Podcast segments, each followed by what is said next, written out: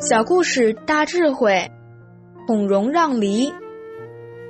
古代有个孩子叫孔融，当他四岁分梨时，就能把比较大的梨让给了哥哥，自己拿小的。他这样做完全正确，因为他做的家务活比哥哥少。我们现代都讲平等，要跟孩子平等，这话对不对？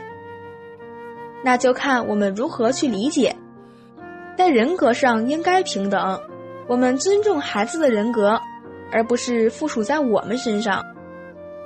但是孩子还小，请问他的人生经验跟我们是否平等？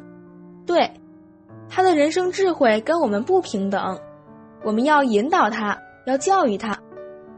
所以要有长幼尊卑，孩子对长者才能升起恭敬心。假如都平起平坐，他对我们将如何恭敬？所以，我们要正确的理解这个平等。当孩子有了长幼尊卑的观念，他才知道，或饮食，或坐走，长者先，幼者后。假如父亲上班还没有回来，儿子就大摇大摆，筷子也不拿就吃起来。长此以往。他就会我行我素，狗不叫性乃迁，所以现代的孩子很难教。孔融让梨给他哥哥吃，正所谓是财物轻，哥哥拿到了弟弟给的梨，对弟弟就会更加爱护和关怀。